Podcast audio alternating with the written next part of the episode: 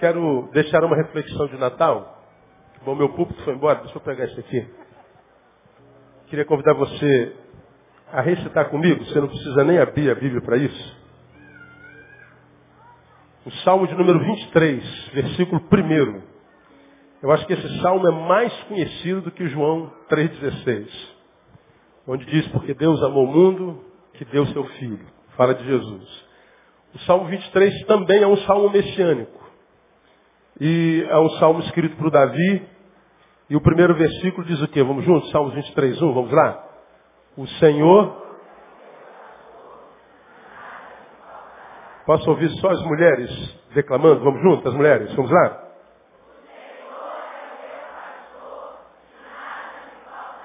Varões, vamos ensinar elas? Vamos juntos? O Senhor Agora, para abalar a estrutura, só quem crê, vamos juntos? Nada me falta. Você acredita nisso, amém ou não? Pois é, não falta mesmo. O que, que esse assunto, o que, que esse salmo tem a ver com Jesus, irmão? É um salmo messiânico, ele aponta para o Cordeiro. E, acreditando nisso, eu queria, nesse dia de Natal, compartilhar três coisas com você e o resultado da fé nessas três coisas. Porque Davi escreveu esse salmo num dos momentos mais difíceis da sua vida. E ele estava passando por momentos de dor, de agonia, de abandono, de frustração. Ele estava passando por aqueles momentos no seu calendário que a respeito dos quais a gente não faz planos. Ninguém planeja sofrimento. Toda vez que a gente planeja, estamos chegando no final de ano, é época de planejamento, de esperança, época de sonhos. E a gente já está aqui terminando o ano, de repente ruim para alguns, bons para outros. Mas a gente inicia janeiro pensando só no que a gente quer de bom. Em 2011. Ninguém pensa no que sabe virar de mal. A gente só pensa no que quer de bom. A gente mentaliza, a gente centraliza a nossa atenção, nosso sonho, projeto naquilo que é bom e a gente não espera nada de ruim para a nossa vida. Davi estava passando por um tempo ruim. E nesse tempo ruim, ele escreveu esse salmo. E o primeiro versículo desse salmo fala: Senhor é o meu pastor e nada me faltará. Bom, ele estava vivendo um monte de. um, um tempo de falta, estava faltando muita coisa. E os anjos foram embora. Mas é só os que chupam pirulito. Os que não chupam pirulito estão aqui. Glória a Deus. Estava vivendo um tempo de muita adversidade, de muita dor, de muita tristeza, de muita agonia, como alguns que eu e você vivemos nesse, final, nesse, nesse ano de 2010. Aprendemos já nesse salmo que quando a Bíblia diz que o Senhor é nosso pastor nada nos faltará, não está falando que ele vai liberar a provisão para o resto da vida, não. Ele está falando que mesmo quando alguma coisa estiver faltando para a gente, a força para suportar a falta ele nos dará. Não falta, inclusive, força para suportar algumas ausências que a gente tem na vida. E é isso que muitas vezes nós não entendemos muito bem. Então, nesse salmo, que na minha concepção fala de Jesus, nesse aniversário de Jesus, eu queria é, salientar, quase que repartidamente, algumas verdades que estão implícitas nesse salmo tão pequenininho, onde Davi diz: O Senhor é o meu pastor e nada me faltará. E a primeira coisa que eu queria compartilhar com vocês está nessas primeiras três palavras. O Senhor é. Repita comigo, o Senhor é. Diga, o Senhor é. Diga para o irmão que está do seu lado, o Senhor é. Pois é. É a primeira coisa que eu queria ressaltar na vida de Davi. Deus é, Jesus é, ou seja, Ele existe. Ele é uma realidade. Ele é uma verdade. Ele é algo que passou pela história e foi registrado. Seus feitos são incontestáveis. Jesus é, Deus é. Aí, parece que falar sobre isso aqui é uma coisa muito óbvia para o tempo de hoje, mas não é tão óbvio assim. Eu vou mostrar para você. Estava lendo ontem, irmãos, o último censo do IBGE. Esse que foi feito agora, muitos de vocês receberam notícia, é, visita do IBGE em casa. No IBGE, eles também revelam estatísticas sobre religiosidade. E uma coisa interessante me chamou a atenção no censo do IBGE. Por exemplo, o número de pessoas que creem em Deus não diminuiu nem aumentou, nem uma vírgula. Os homens continuam a crer na existência de Deus, como nos últimos anos. Temos ouvido pregar, e eu mesmo tenho pregado sobre isso, que nas últimas décadas cresceu no Brasil e no mundo o grupo de pessoas que a gente chama de ateus. Ateus que a gente imagina ser aquele grupo de gente que não crê em Deus. E nos últimos anos, nas últimas décadas, foi uma realidade incontestável o número de gente que passou a não crer em Deus. O que de fato aconteceu é que deixaram de acreditar em Deus. Acreditaram por um tempo. Ninguém nasce ateu. A gente se torna ateu. Nós podemos conversar com quantos ateus quisermos conversar. Um dia eles creram. Aqui mesmo na nossa igreja, temos pessoas que delas já foram membros, que hoje, se você perguntar, hoje não mais, estão no mundo, a gente pergunta, você ainda crê em Deus? Não, não creio mais em Deus. Bom, mas creu. Durante um tempo, ele existiu. Mas agora ele não existe mais. Como é que é esse negócio? Eu creio que no meu lado esquerdo há um homem sentado com uma blusa verde. Quem crê que no meu lado esquerdo tem um homem sentado com uma blusa verde? Eu creio. Pois é, ele está aqui. Como é seu nome? Wellington. O Wellington. O Wellington existe. Eu acredito nisso. Ou será que é um fantasma? Não, ele existe. Agora, o que, que acontece comigo? Que passa-se um tempo e eu não acredito mais que o Wellington existe. Como pode isso? Não, eu acreditava que o Wellington existia, mas agora eu não acredito mais. Eu acreditava que Deus existe, que Jesus existe, mas agora eu não acredito mais. O que, que acontece? Que processo fenomenal é esse da desfé ou da desconstrução da fé? Como que se pode explicar um negócio desse? Como? Mas, nas últimas décadas, principalmente no final do século XX, início do século XXI, os que foram descrendo aumentou em grande escala, não só no Brasil, mas no mundo inteiro. Tinha lá as perspectivas as estatísticas anotadas, mas esqueci de trazer para cá, não decorei. Cresceram muito. Mas no censo de 2007 e agora de 2010, diz que o número de crentes, ou seja, dos que creem que ele existe, manteve-se equilibrado. Mas ato contínuo ao equilíbrio da fé, ou seja, dos que acreditam que ele existe, houve um desacreditar extremamente desenvolvido na instituição chamada igreja. Eu creio em Jesus, mas eu não creio nos crentes. Eu creio em Jesus, continuo crendo nele, mas eu não quero mais saber de igreja. Eu creio no sobrenatural, mas não acredito nos naturais que dizem crer nele e que por crer, creem nele, porque creem nele, dizem-se transformados, convertidos, restaurados. Então a fé em Deus, em Jesus, continua. Mas a fé na sua igreja, não. E a minha pergunta continua sendo a mesma. Qual é o processo que faz com que uma coisa durante um tempo exista para mim e depois de algum tempo essa coisa não mais exista.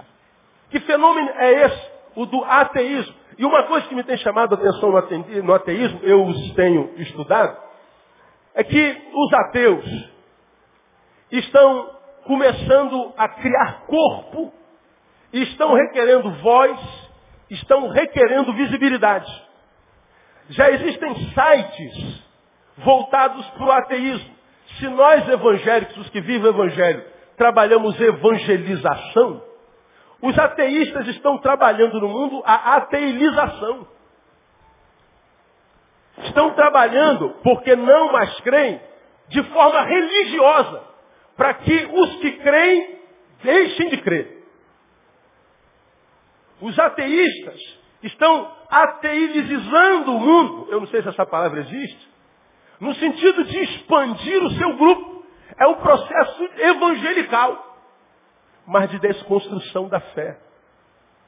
É interessante que o fenômeno não é só subjetivo. Eu acreditava no Wellington e não acredito mais no Wellington. Isso é problema meu. Você deixou de existir para mim. Mas quando esse negócio requer voto, requer visibilidade, requer corpo, requer ação, a coisa se torna um pouco mais grave. Porque agora eu não só não creio no Wellington, mas eu não quero que você creia também. Como é seu nome? Everton. Everton, você acredita que o Wellington existe? Acredita, não acredita? Eu também. Pois é, agora eu não quero mais. E a minha não fé não basta, Wellington. Eu preciso fazer algo para que você também não creia. Não acredite que ele existe. Olha que coisa sinistra.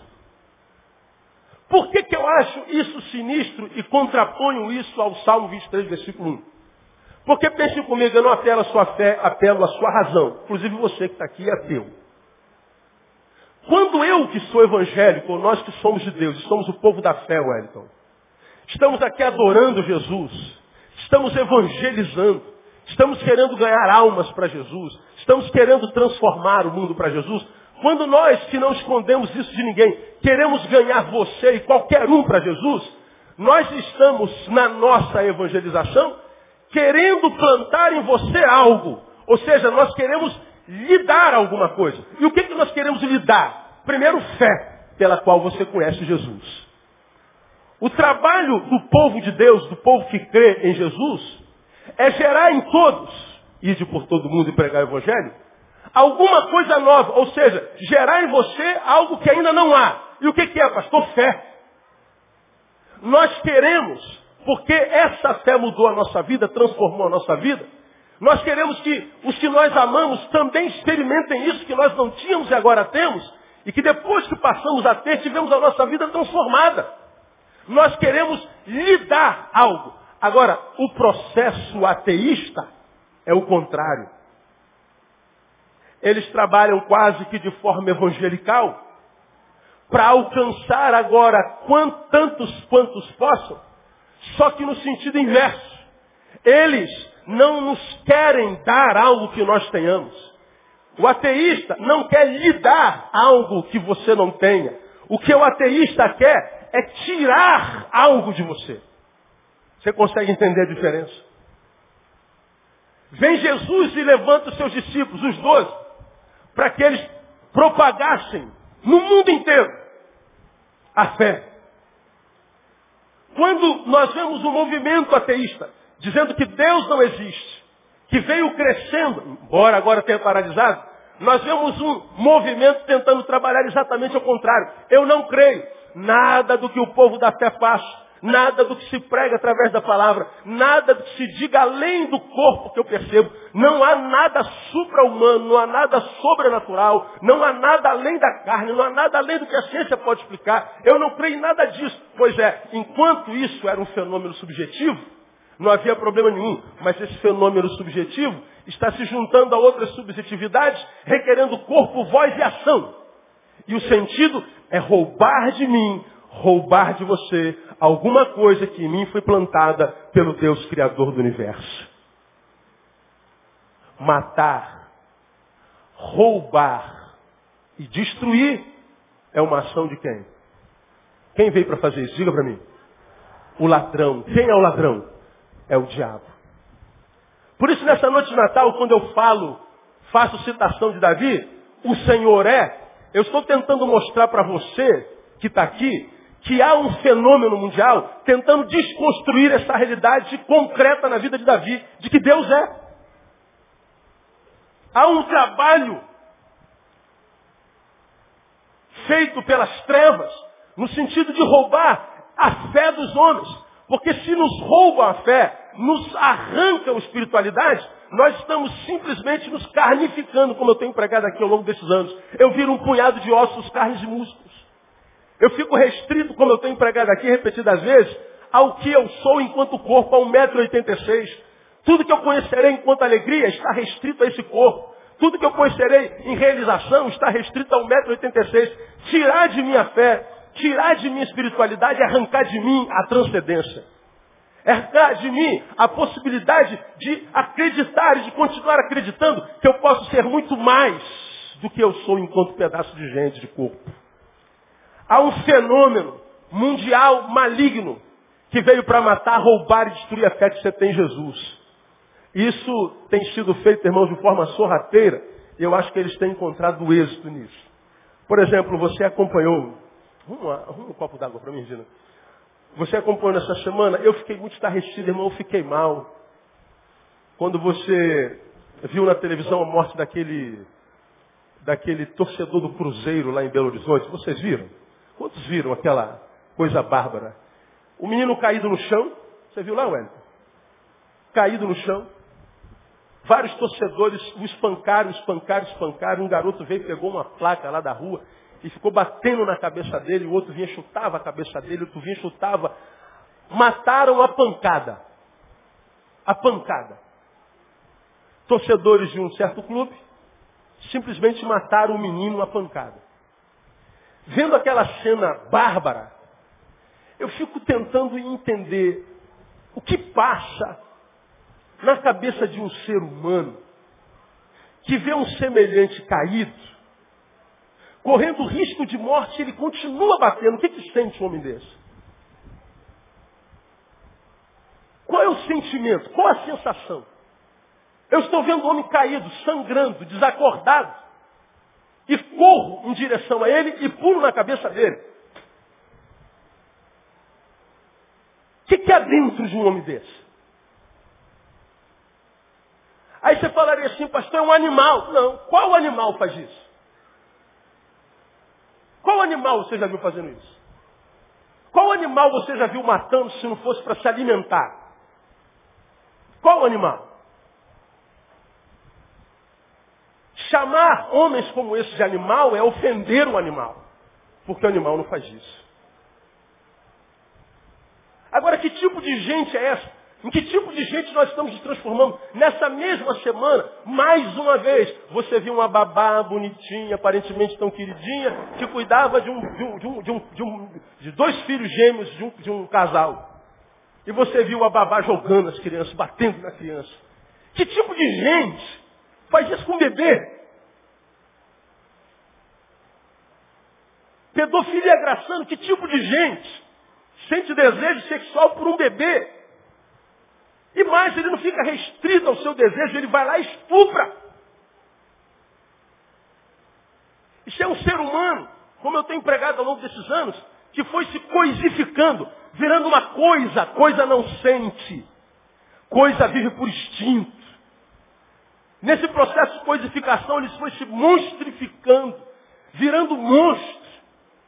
E onde é que o homem se coisifica, se monstrifica? Quando ele perde a sua capacidade espiritual, quando ele perde a sua ligação com o divino, quando ele se transforma só nesse pedaço de carne e nada mais. Nada mais. Ele não consegue ver valores intrínsecos. Ele não consegue olhar para um ser humano e perceber que esse ser humano tem valor simplesmente porque é humano, independente do que faça. Só que esses valores são gerados na sociedade pelo Deus que a gente chama de amor e pela graça desse Jesus que nós acabamos de adorar no nome de Jesus. Quando vem Davi e diz Deus é, ele está dizendo cuidado para que você perca isso de vista.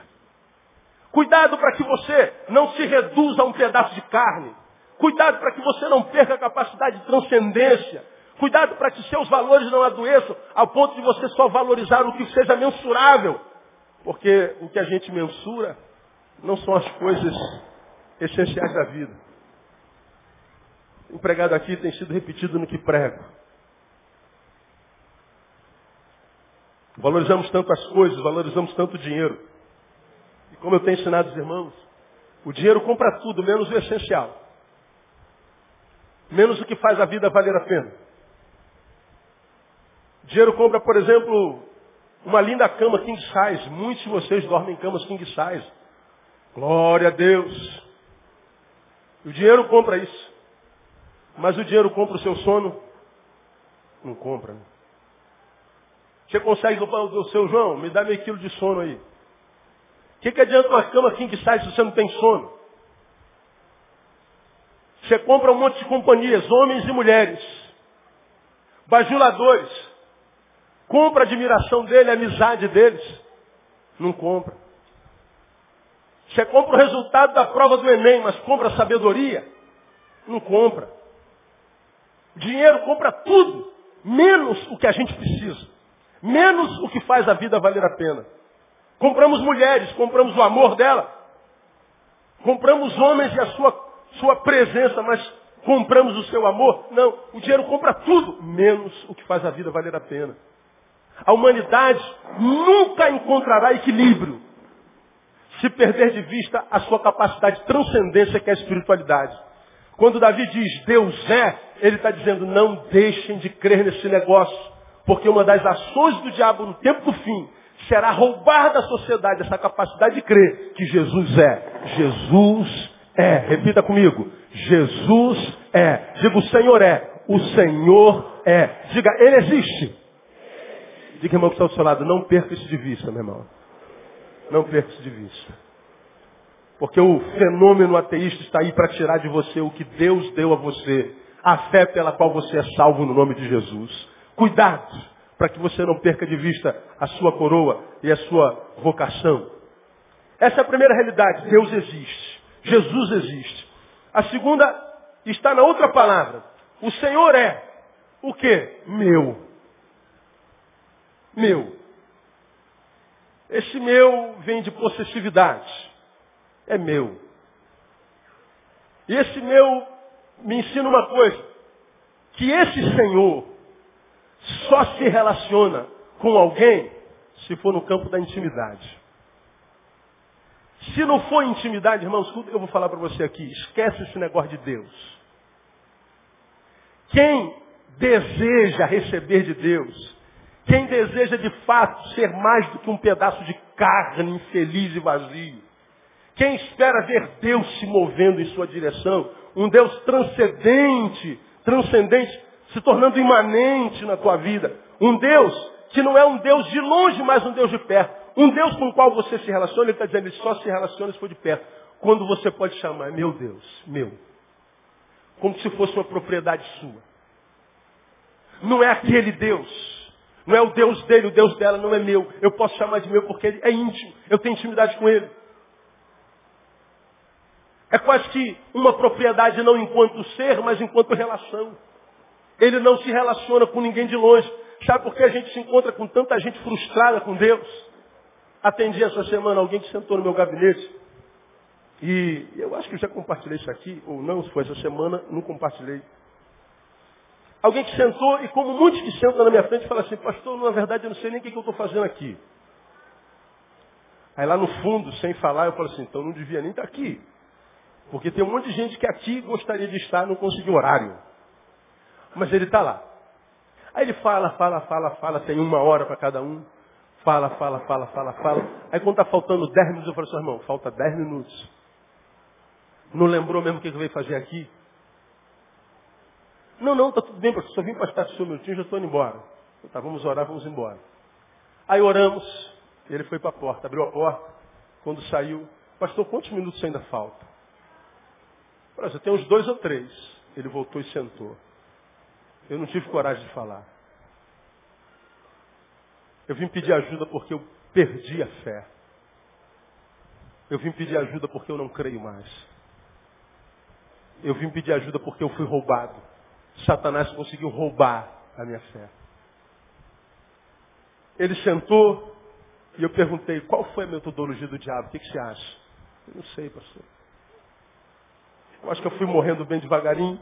Me lembro de um sermão que o senhor pregou, quando o senhor falou sobre um dos capítulos do livro de Pedro, que diz que o diabo, vosso adversário, anda bramando como leão, buscando a quem possa o quê? Quem se lembra da palavra? Tragar. E o senhor pregou aquele sermão, o senhor usou um exemplo, um cigarro.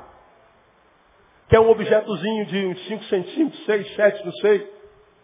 E que quando a gente bota na boca e a gente puxa o ar, a gente está dando uma o quê? Tragada. O Senhor traga o cigarro. E toda vez que a gente dá uma tragada no cigarro, ele diminui. O Senhor traga de novo, ele diminui. E ele que era um objeto concreto, após cada tragada lá na pontinha dele, se transforma em quê? Quem sabe? Cinza. E à medida que você vai tragando, o cigarro vai sendo transformado em cinza. E as cinzas vão caindo diante de nós. Eu preguei sobre o texto e falei, quando a Bíblia diz que o diabo veio para tragar, ele não veio para engolir o cigarro, ele não veio para jogar no chão, pisar, arrebentar, não. Ele vem dando trago por trago. Ele vem dando uma pitadinha de cada vez. Ele vem destruindo a nossa vida dia após dia, hora após hora, minuto após minuto, de modo que ele vai destruindo sem que a gente perceba. Ele vai nos matando, nos roubando, sem que a gente sinta que está sendo roubado. Ele não entra na tua conta e tira teu milhão de dólares. Ele tira um centavo. E você não percebeu que saiu um centavo. E que no outro dia saiu mais um. E que durante um ano saiu um, um, um, todo dia. Você vai empobrecendo devagar. Você vai morrendo. Você vai indo para a miséria, caminhando para a miséria gradativamente. Não dói. Não parece que esteja acontecendo alguma coisa, mas alguma coisa grave está acontecendo. Esse é o método do diabo. E esse homem sentado na minha frente diz, pastor, eu descobri que a minha conta está vazia. Ele não está falando da conta bancária, está falando da conta do ser. Pastor, virei uma guimba.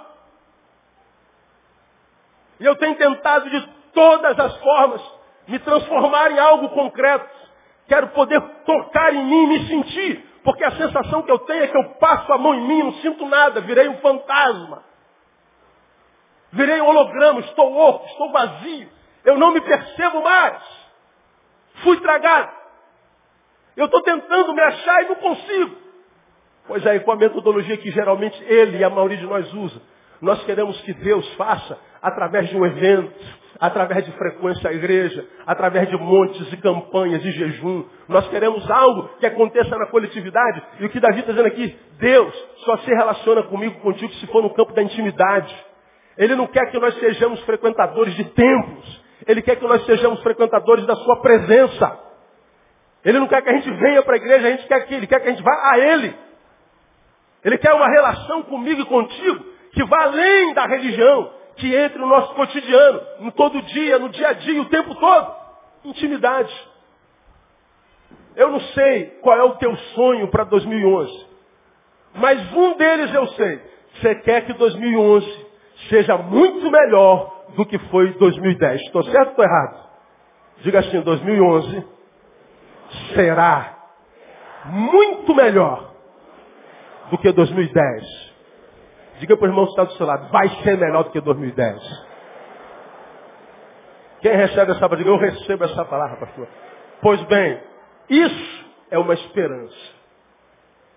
Isso é uma palavra, pode ser profética, mas é só uma palavra. Palavras os ventos levam e as borrachas apagam.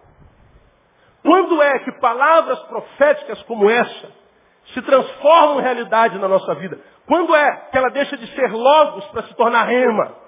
Quando a gente busca relação com esse Deus que existe em intimidade. Quando a gente não se satisfaz em ter informações sobre Ele, mas que a gente possa conhecê-lo em experiência. Quando a gente possa senti-lo de verdade, de fato de verdade. Quando a gente pode viver com Ele em intimidade. Deus quer viver em intimidade contigo. Ah, a nossa igreja é uma igreja muito grande, o número de pessoas que geralmente querem falar com o pastor é grande também. Por mais que eu queira, eu não tenho como atender a todos que querem falar comigo na semana. Alguns entendem, outros não, não posso fazer nada. Mas a tantos quantos eu posso atender, eu atendo. Os que eu não posso atender, eu não sou Deus, ainda não posso estar em dois lugares ao mesmo tempo. E vira e mexe, a gente escuta, poxa, é muito difícil falar com o pastor. É verdade. E essa dificuldade não é porque eu estou em casa vendo, vale a pena ver de novo. É porque eu estou fazendo alguma coisa que me rouba de você. Agora, o que é gostoso nisso? Meu pastor é difícil. Mas o pastor desse salmo aqui Ele é facinho, facinho. Você entendeu o que eu te falei, não? Facinho. Esse pastor aqui é um pastor que dá molinho, molinho pra gente. Você passa, Deus está piscando para você, Everton. Gatão. Isso só escandaliza se você tiver mente podre. Mas nós estamos falando é, de uma relação de pai e filho. Um pai que mesmo, Wellington, que você ter se transformado num filho pródigo, se afastou dele, está comendo lavagem. Quando você corre para ele de volta, ele está sempre de braços abertos no nome de Jesus. Agora, muitos de nós só estamos querendo intimidade com homens. E os homens nem sempre têm tempo para nós. A igreja de Jesus é diferente do Jesus da igreja. Porque o pai está sempre de braço aberto, a igreja nem sempre. Muitos de nós pecamos, a igreja não aceita mais. Agora Deus é um Deus fácil, mas Ele está dizendo, você só me acha se quiser relacionamento comigo de intimidade.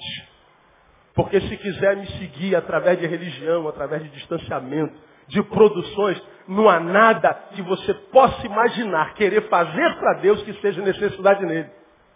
Não há nada que você possa dar a Deus que seja necessidade para Deus.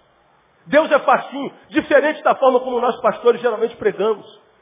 Hoje, nessa igreja mamonizada do Brasil, para você ser abençoado tem que dar dinheiro. Vamos fazer a campanha das 70 semanas, das 7 sexta-feiras, das 15 quarta-feira, das 13 terça-feira da vitória. E você vem, cada culto você tem que dar dinheiro. No final da campanha, Deus te abençoe, irmão. Esquece esse negócio de precisar fazer alguma coisa para Deus abençoar você. O que tinha de ser feito, Jesus já fez na cruz do Calvário. E o preço já foi pago. Você não precisa pagar mais nada. O que Deus quer fazer em você só depende de você. Ele quer intimidade. Propõe, irmão, 2011, ser melhor crente do que você foi em 2010. Propõe em 2011 não ser mais um cigarro tragado pelo capeta. Proponha não ser mais cinza na mão dele. Proponha permanecer firme no Senhor, nesse Deus que é que existe, mas só se relaciona comigo se for com intimidade.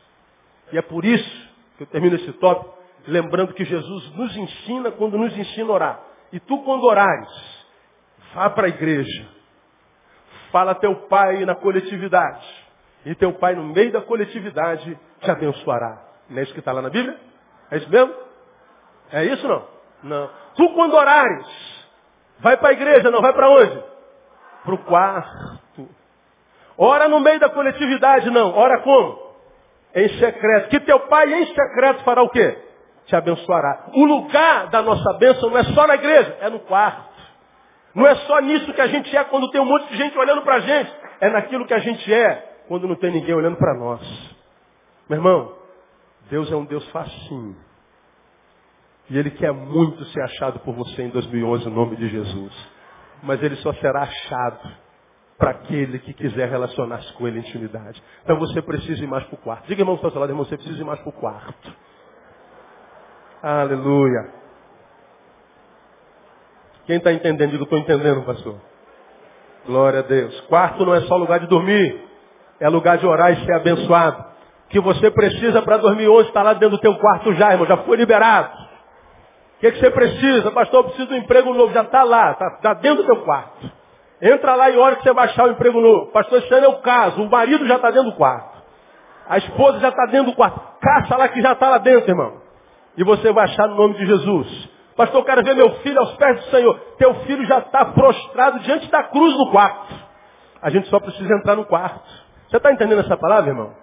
Porque ele diz assim, ó, Deus aos seus amados abençoa enquanto dorme. Onde é que a gente dorme, irmão? Então fala para o irmão, vai dormir, irmão. Vai dormir, pelo amor de Deus.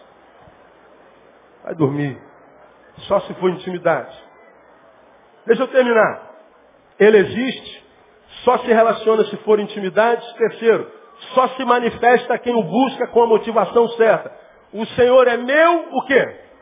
Pastor, não provedor. Ele é o meu pagador das minhas contas. Não, não é isso que está aí. Ele é o meu curandeiro. Não é isso que está aí. Ele é o meu santo casamenteiro. Ele é meu santo Antônio. Não é que está aí, irmão. O Senhor é o meu quê? Pastor. Irmãos, vamos fazer uma análise da vida do pastor? Algumas coisas que o pastor faz com as suas ovelhas. Ensina. Quando Davi diz o Senhor é meu pastor, ele está dizendo assim, ó, você já aprendeu que é só intimidade. E ensinamento só se dá se a gente estiver parado, brother. Não tem como aprender a ler essas partituras se eu estou com a partitura na mão. Lê aí, já está lendo? Toca aí, toca. Vamos lá, dá para tocar aí? Não dá. Tem que parar, irmão. O mestre tem que parar. Não, Hélio, tu não é assim, essa nota está errada. Pega direitinho. Deixa de ser burro, Hélio, tu não é assim não. Vai, vou de novo. Tá. Aí, eu estou aqui ensinando o Hélio. Mais uma vez, mais uma vez, mais uma vez, mais uma vez, mais uma vez, mais uma, mais uma vez. Isso é ensinar. É estar tá junto. O pastor, o Jesus de Davi, o Deus de Davi, era um Deus que o ensinava, não era um Deus que pagava sua conta e curava sua enfermidade. O Deus de Davi era um Deus com o qual ele queria aprender a ser o melhor Davi que Davi podia ser.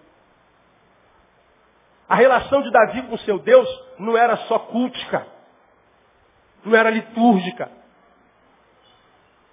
não era maniqueísta, não era de usufruto, não era de interesse.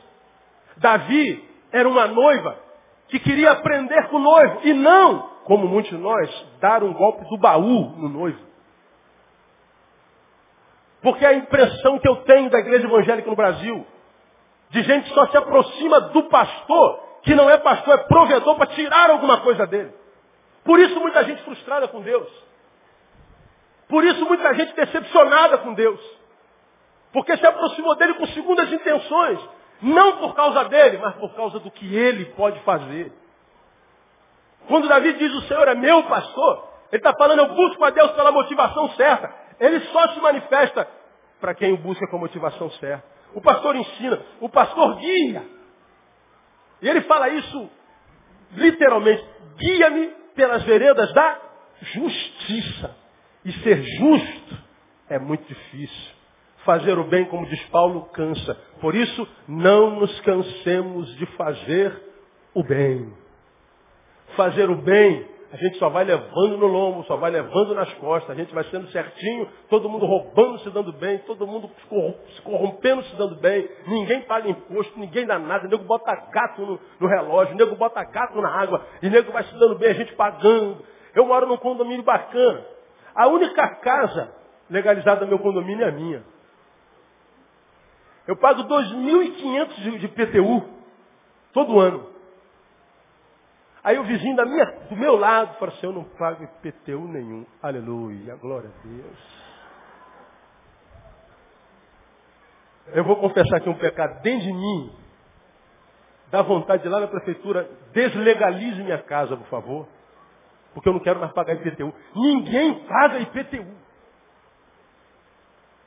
Aí nós que andamos certos temos a sensação de que a gente é idiota. Isso é de ser bobo, nenhum. Isso é de ser trouxa, rapaz. Está todo mundo fazendo isso dando bem. Está todo mundo se dando bem fazendo errado. Pois é. O que, que Deus está falando para mim e para você? Quer que 2011 seja benção? Pois é, tem que aprender a aprender com o pastor a andar na justiça, a andar certo. Porque senão tu até se dá bem em 100 reais, 200 reais por mês. Mas você não vai ver o sorriso de Deus, nem a aprovação do Senhor na tua vida. Porque o diabo te dá com uma mão e te tira com quatro. Muitas vezes no afã de se dar bem, a gente acaba se dando mal. E qual é a gravidade disso? A Bíblia diz que melhor é o fim das coisas. Aguarde. E você vai ver o destino dos injustos, dos corruptos. Sempre acabam mal. Quem ri por último, ri melhor. Mais ri. É, é como aquele, aquele exemplozinho que eu dei aqui da picanha e da comida integral. Eu, eu ouvi um negócio muito legal na televisão. A picanha, picanha de Deus. No céu devia ter picanha, não é verdade? Tinha que ter churrasco no céu. Mas eu acho que não tem. Uma picanhazinha mal passada, irmão. Fala sério com sangue. Alho, no alho, no alho. Pelo amor de Deus. Até fogos soltam por causa da picanha. É uma benção, é coisa de doido, cara. E a gente, quem é que não gosta de um churrasquinho, não, Everton? Pelo amor de Deus. Pela barriga os conhecereis, né? Ah, aquela picanha é, é celestial. Está aqui, ó, o cara comendo picanha todo dia, lembra disso? E está aqui o atleta com arroz integral, carne de soja, chá do Herbalife.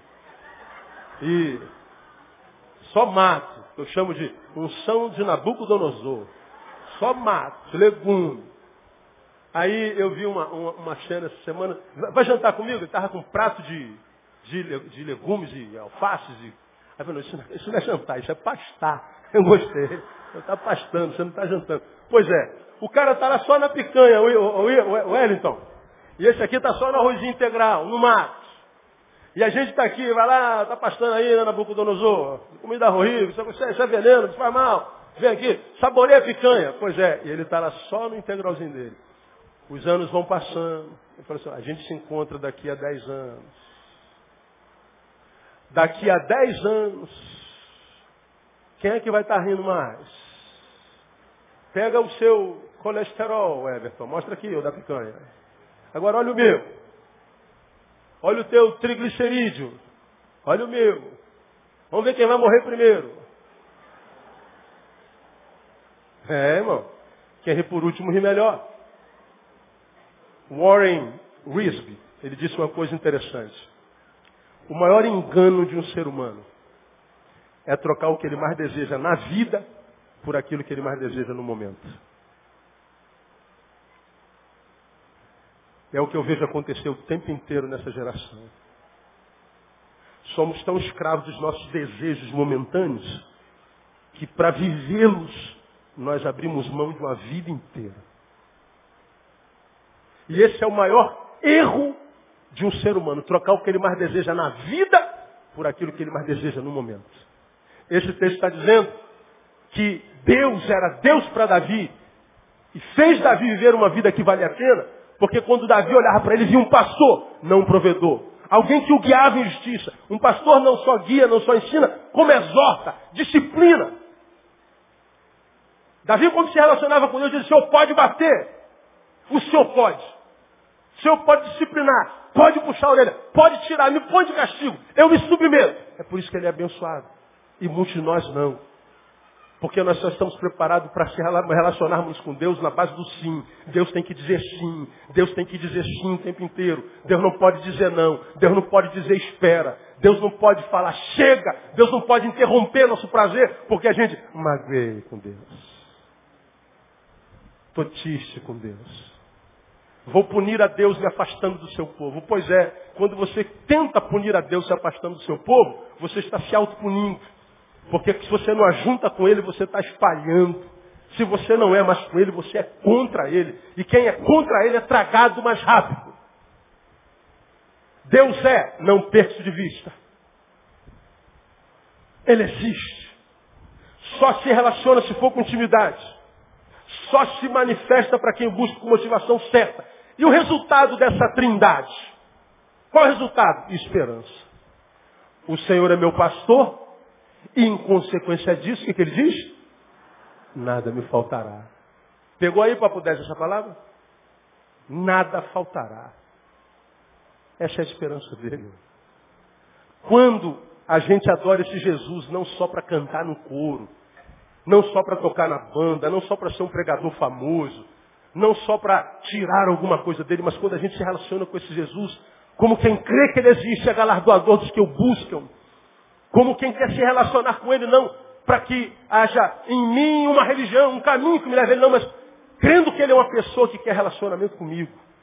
Quando eu me relaciono com ele na base do pastoreio, não do provedor.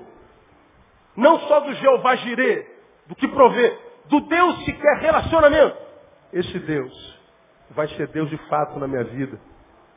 E ele gera em mim a certeza de que nada me faltará. Irmão, eu e você sabemos que embora a gente diga assim, o Senhor é meu pastor e nada me faltará, quase todos nós, estamos chegando ao final do ano com algumas coisas que nós gostaríamos de ter e não temos. Está nos faltando. Muitos de vocês perderam entes queridos. Alguns de vocês perderam emprego, perderam amizades, casamentos, perderam a esperança, a fé, a alegria. E a ausência dessas coisas desqualificou, ou seja, reduziu a qualidade de vida que você viveu até o dia em que essas coisas existiam. Pois é, pastor. Se ele é meu pastor e nada me falta, como posso viver sem isso que agora eu não tenho mais? Pois é, uma vez que você não tem isso que queria ter, o que, que te falta? Força para viver sem isso. E o que ele está dizendo é o seguinte, não vai te faltar, faltar força para viver sem isso.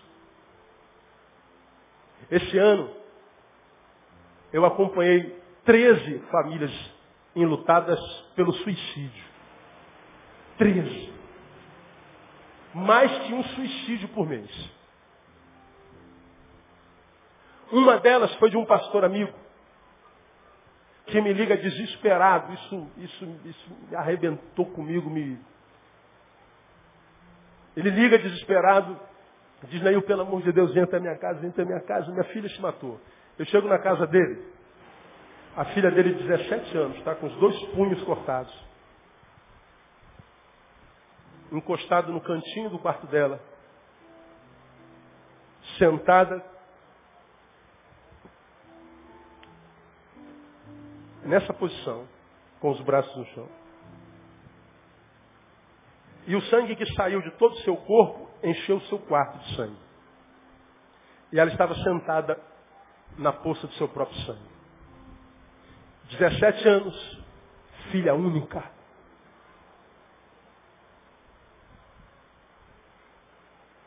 O pastor me liga desesperado, Neil, eu preciso de alguém. Pego minha moto, saio como desesperado quando ele me conta o caso. Eu chego lá, ele está sentado na poça de sangue da sua filha. E ele segura na minha mão e diz: Como daqui para frente, Neil? Como? Como eu posso continuar vivendo? Fala o quê? Qual é a palavra que se dá, Morgan? Sentei do lado dele e fiquei. Até que veio o bombeiro, veio todo mundo tinha que vir. E levaram o corpo da menina e eu fiquei acompanhando aquilo eu tenho uma filha de 19 anos, tenho uma filha de 15. Tentei imaginar a dor daquele pai, mas não dá para imaginar. Não tem como, você não consegue. Se há uma coisa que você não consegue imaginar, é o teu filho morto. Tenta. Essa imaginação foge à nossa competência. A gente não consegue imaginar. Eu vi aquele corpo indo. E aquele pai ficando. Eu falei, como é vida daqui para frente? Filha única.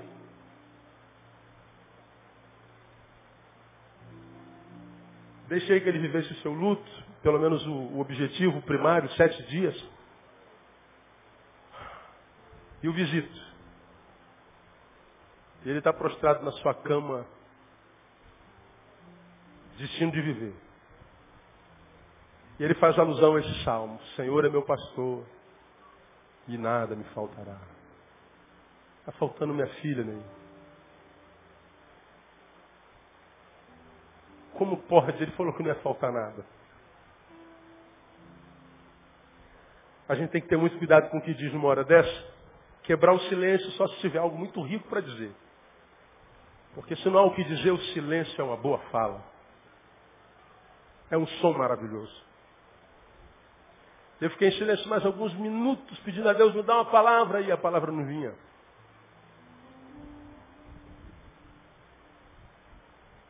E eu perguntei a ele, você sonhou algum dia em ter um filho, fulano?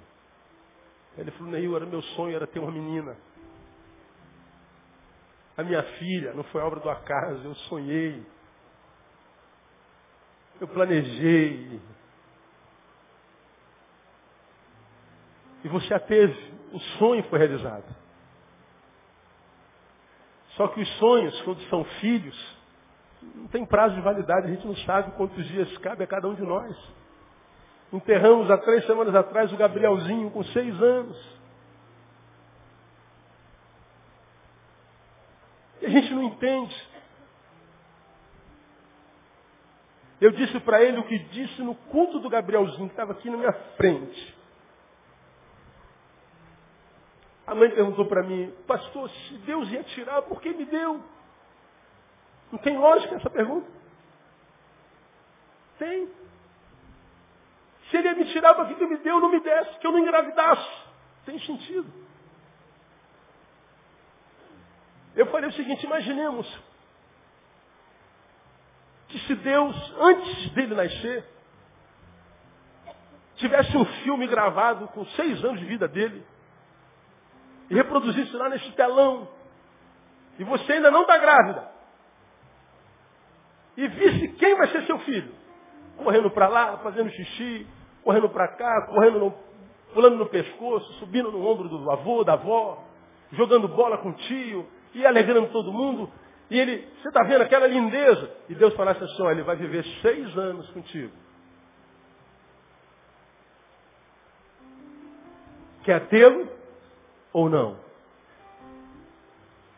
que, que você escolheria? Eu duvido que você diria assim, eu não quero ter esse filho. Você ia querer tê-lo da mesma forma. Da mesma forma. Eu tenho duas filhas, Deus fala assim, Neil, você vai ter uma filha chamada Tamara que vai ficar contigo 20 anos. Me dá, eu quero esses 20 anos, porque eu sei que tipo de Tamara o Senhor vai me dar. Pois é, eu já te apresentei ela. Eu quero viver esses 20 anos com ela. Porque é melhor viver 20 anos do que não viver. Como disse um grande amigo meu, eu prefiro amar e ser traído do que nunca ter tido o privilégio de amar. Eu sei o que é amor. Então a gente não sabe o prazo de validade dos nossos filhos, dos nossos amados. Agora, uma vez que, eu disse para o pastor, Deus já tirou, Deus vai liberar força para você ser sem ela. Porque da mesma forma como ela morreu, de alguma forma você morreu. Porque até ontem, ou até sete dias atrás, você era fulano com ela. Agora você é fulano sem ela. É o outro fulano. E Deus vai lhe dar capacidade para ser esse fulano sem ela. E você vai ver que não há dor que dure para sempre. A memória permanecerá para sempre. Mas a dor não. Você vai lembrar um dia com gratidão no coração por ter tido uma filha, ainda que por pouco tempo, tão linda, tão grande como você teve. Então deixa eu dizer uma coisa para você, termino minha palavra aqui, irmão. Que Deus quer gerar em mim você esperança.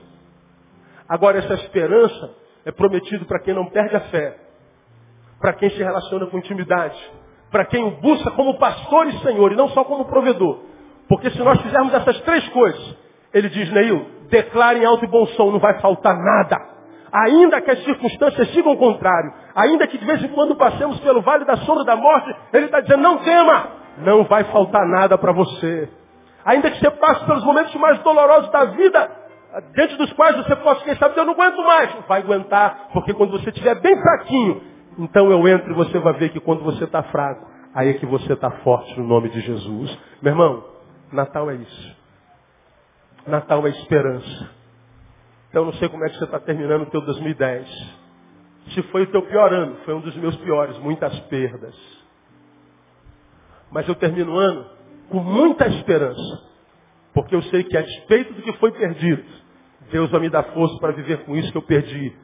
E nessa esperança, Ele vai fazer com que muitas coisas nasçam em 2011 na minha vida, na sua vida, no nome de Jesus.